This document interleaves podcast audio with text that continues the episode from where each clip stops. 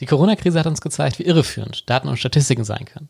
Aber sie hat uns auch gezeigt, welchen Stellenwert Gesundheit und Menschenleben wirklich für uns haben. In dieser Folge zeige ich, was die Corona-Krise mit der Klimakrise zu tun hat und warum das jetzt die Chance für eine Gesundheitsbewegung sein kann, die vergleichbar ist mit der Klimabewegung. Ich bin da selber großer Fan von Podcasts, finde aber, dass ähm, bei den meisten das Potenzial noch nicht so richtig entfaltet wird. Ich habe mir für diese Folge deswegen mal überlegt, die einzelnen Kapitel nochmal als Poetry Slam, so ein bisschen als Gedicht zusammenzufassen und da so ein bisschen das Potenzial zu entfalten. Das habe ich zwar jetzt selbst noch nie gemacht und hatte auch keine Ahnung von, aber ähm, hat auf jeden Fall Spaß gemacht und äh, gebt mir da gerne mal Feedback, wie euch das so gefallen hat. Erstmal noch so ein bisschen Corona-Rückblick. Da sprechen ja alle über die Kurve und wie man diese abflachen kann, also flatten the curve.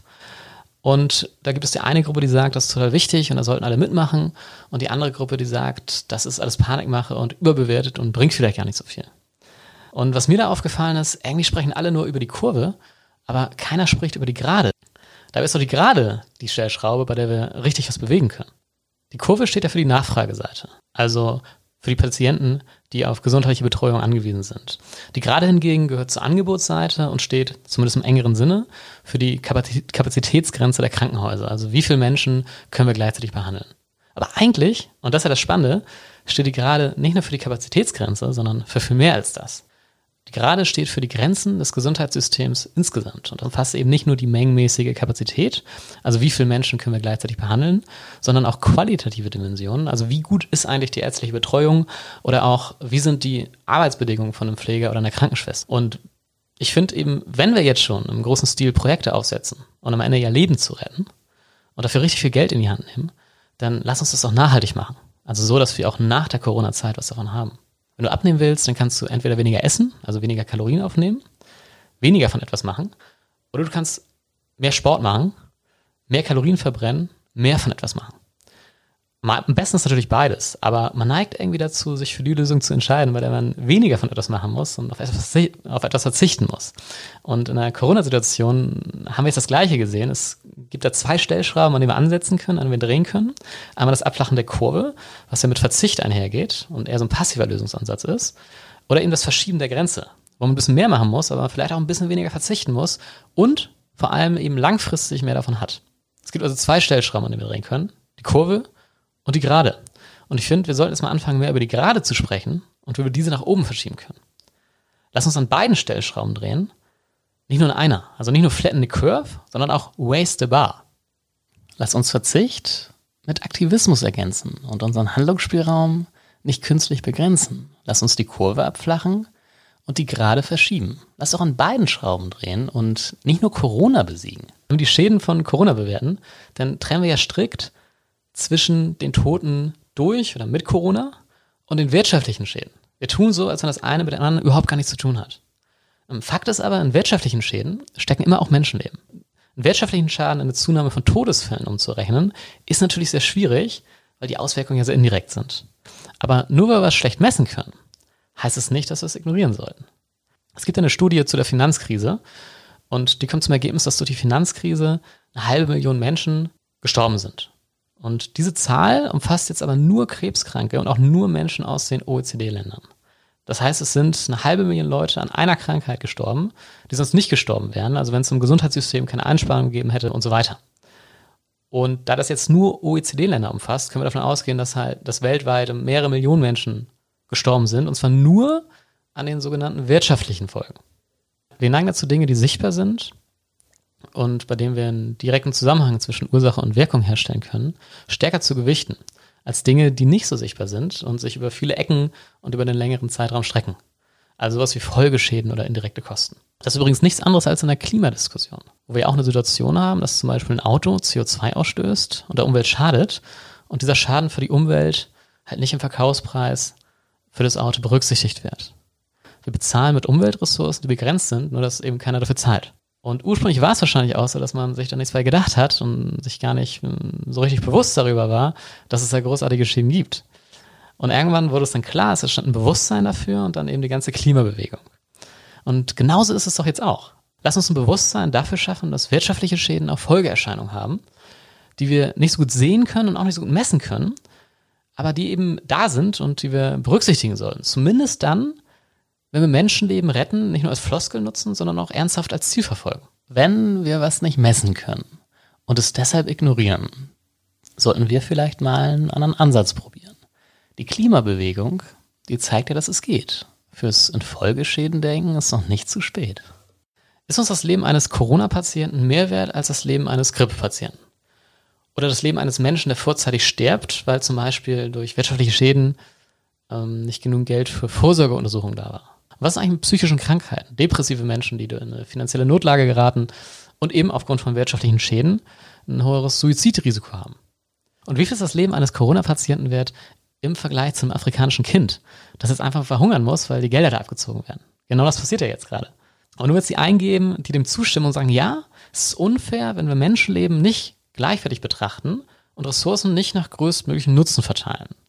Also zum Beispiel so, dass möglichst viele Leben gerettet werden. Und dann wird es die andere Gruppe geben, die sagt, man kann und sollte Menschenleben nicht gegeneinander aufrechnen, selbst wenn dadurch mehr Menschen gerettet werden können. Mir geht es jetzt aber gar nicht darum, die Frage zu beantworten. Mir geht es darum, einen Punkt rauszuarbeiten, bei dem wahrscheinlich beide Seiten zustimmen werden. Und zwar darf es nicht sein, dass solche Fragen von der medialen Präsenz eines Themas beantwortet werden. Es darf nicht sein, dass das Aufmerksamkeitspotenzial einer Headline bestimmt, wie wir uns zu solchen gesundheits-, medizinethischen Fragen positionieren. Genau das passiert aber. Nicht nur beim Corona-Thema, sondern auch zum Beispiel beim Flüchtlingsthema. Wir haben jedes Jahr 3000 Verkehrstote in Deutschland und so gut wie keine durch Flüchtlinge verursachten Toten. Wir haben also vielleicht 100 bis 1000 Mal mehr Tote durch Verkehrsunfälle als durch Flüchtlinge, gleichzeitig aber 100 bis 1000 Mal mehr kritische, angstmotivierte Berichterstattung zum Flüchtlingsthema. Es gibt also eine Diskrepanz zwischen der Relevanz und der medialen Präsenz eines Themas. Und das führt im ersten Schritt zu einer irrationalen Angst und im zweiten Schritt zu einer suboptimalen Ressourcenverteilung. Und wie gesagt, mir geht es jetzt gar nicht darum, die Frage zu beantworten, was jetzt mehr Sinn macht, sondern darum, solche Themen stärker in den Fokus der Diskussion zu stellen. Wir sprechen die ganze Zeit ja über Eindämmungsmaßnahmen, Strategien und Wege, wie man jetzt das Corona-Problem lösen kann. Und verlieren dadurch, glaube ich, so ein bisschen aus den Augen, worum es uns eigentlich geht. Ich glaube, es macht Sinn, ähm, sich gerade in so einer öffentlichen Debatte viel mehr über Ziele zu unterhalten und weniger über Wege. Also viel mehr über das Was und weniger über das Wie. Wir sollten öffentlich viel mehr darüber diskutieren, was wir eigentlich wollen. In der Corona-Zeit hat man gesehen, dass total viel über Daten und Statistiken gesprochen wird. Und ich gehöre zu den Leuten, die finden, dass politische Entscheidungen sich viel stärker an Forschung und Wissenschaft orientieren sollten. Insofern war es für mich jetzt erstmal ein Erfolg und schön zu sehen, dass Experten so eine hohe mediale Präsenz jetzt hatten. Alle 20 Sekunden wird ein Forschungsergebnis veröffentlicht und eigentlich bekommt das ja gar keiner mit. Aus wissenschaftsjournalistischer Perspektive ist das natürlich jetzt mega zu sehen, dass Daten, Statistiken und Forschungsergebnisse den Leuten zugänglich gemacht werden. Aber selbst Wittgenstein hat schon festgestellt, dass Wissenschaft uns nicht beantworten kann, wo wir eigentlich hinwollen. Die Wissenschaft definiert keine Ziele, sie hilft uns, Ziele zu erreichen. Die Wissenschaft kann uns also nicht sagen, was wir wollen, sondern nur das Wie beantworten, aber nicht das Was. Selbst wenn alle wissenschaftlichen Fragen beantwortet werden, wissen wir immer noch nicht, was wir machen sollen. Die Wissenschaft kann uns sagen, was wir können, aber nicht, was wir wollen. Und außerdem sind öffentliche Debatten ja immer emotional und führen zu einer Emotionalisierung eines Themas. Wissenschaft hingegen will ja so objektiv und rational wie möglich sein. Und das passt irgendwie nicht so richtig zusammen. Ich finde deswegen, wir sollten öffentlich viel mehr über Themen diskutieren, bei denen Emotionen nicht schaden, sondern im Gegenteil sogar förderlich sind. Und dazu gehören eben Themen, die mehr die Ziele betreffen. Das Was und weniger die Strategie, das Wie. Ich finde, wir sollten Forschung Menschen zwar zugänglich machen, aber den Fokus in öffentlichen Debatten auf das legen, was wir eigentlich wollen. In was für einer Welt wollen wir leben? Lass uns anfangen, die richtigen Fragen zu stellen und ein Umfeld schaffen, in dem Politiker Fragen stellen können, ohne sofort die passenden Antworten darauf zu haben. Lass uns ein Umfeld schaffen, in dem Politiker sich trauen, die ganz großen Themen anzusprechen, ohne Angst haben zu müssen, medial gebasht zu werden. Wenn die Medien schreien und alle blind folgen, lass uns ein Ziel anvisieren, statt unsere Zeit zu vergeuden. Lass mal einen Rechner rausholen und mal den Impact bewerten, statt einfach nur so zu vertrauen auf irgendwelche Fernsehgelehrten. Lass uns zuhören und staunen, statt zu haten und zu fluchen. Auf sachlicher Ebene diskutieren? Ja, lass doch einfach mal versuchen. Weniger Bashing, weniger Empörungskultur. Stattdessen viel mehr Raum für eine Visionszufuhr. Ja, Visionen, Utopien und die ganz großen Themen. Warum denn nicht? Statt nur so auf der Stelle zu stehen. Lass uns den Rückenwind, der gerade da ist, auch nutzen. Also das Bewusstsein, für Gesundheit und die Motivation und auch die Investitionsbereitschaft, die gerade da ist. Lass uns das auch nutzen, um nicht nur das Corona-Problem zu lösen, sondern damit im gleichen Zuge auch die anderen wirklich ganz großen Baustellen in der Gesundheitswelt anzugehen. In Deutschland sterben jährlich 20.000 Menschen an Krankenhauskeimen. Das Robert Koch Institut schätzt, dass dadurch jährlich 250.000 Lebensjahre verloren gehen. Eine der großen Fragen wäre also, wie können wir die Zahl der Patienten, die an Krankenhauskeimen sterben, verringern? Daten. 20 Prozent aller Krankheitsdiagnosen sind falsch.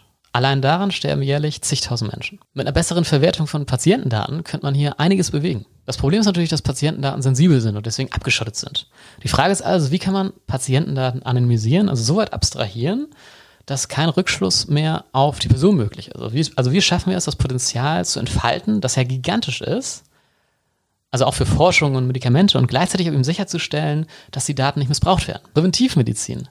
Die meisten Menschen müssen nicht an Krankheiten sterben, wenn wir eine richtig gute Vorsorge hätten. Sagt zumindest die EU. Die meisten Menschen müssen nicht an Krankheiten sterben. Das ist doch krass, oder? Die Frage ist also, wie schaffen wir es, Krankheiten besser vorherzusagen und besser vorzubeugen? Anreize. Die Pharmabranche profitiert davon, wenn Menschen krank werden und auch bleiben. Und da kann man sagen, solche Interessenkonflikte sind zwar ärgerlich, aber die gibt es nur in der Wirtschaft.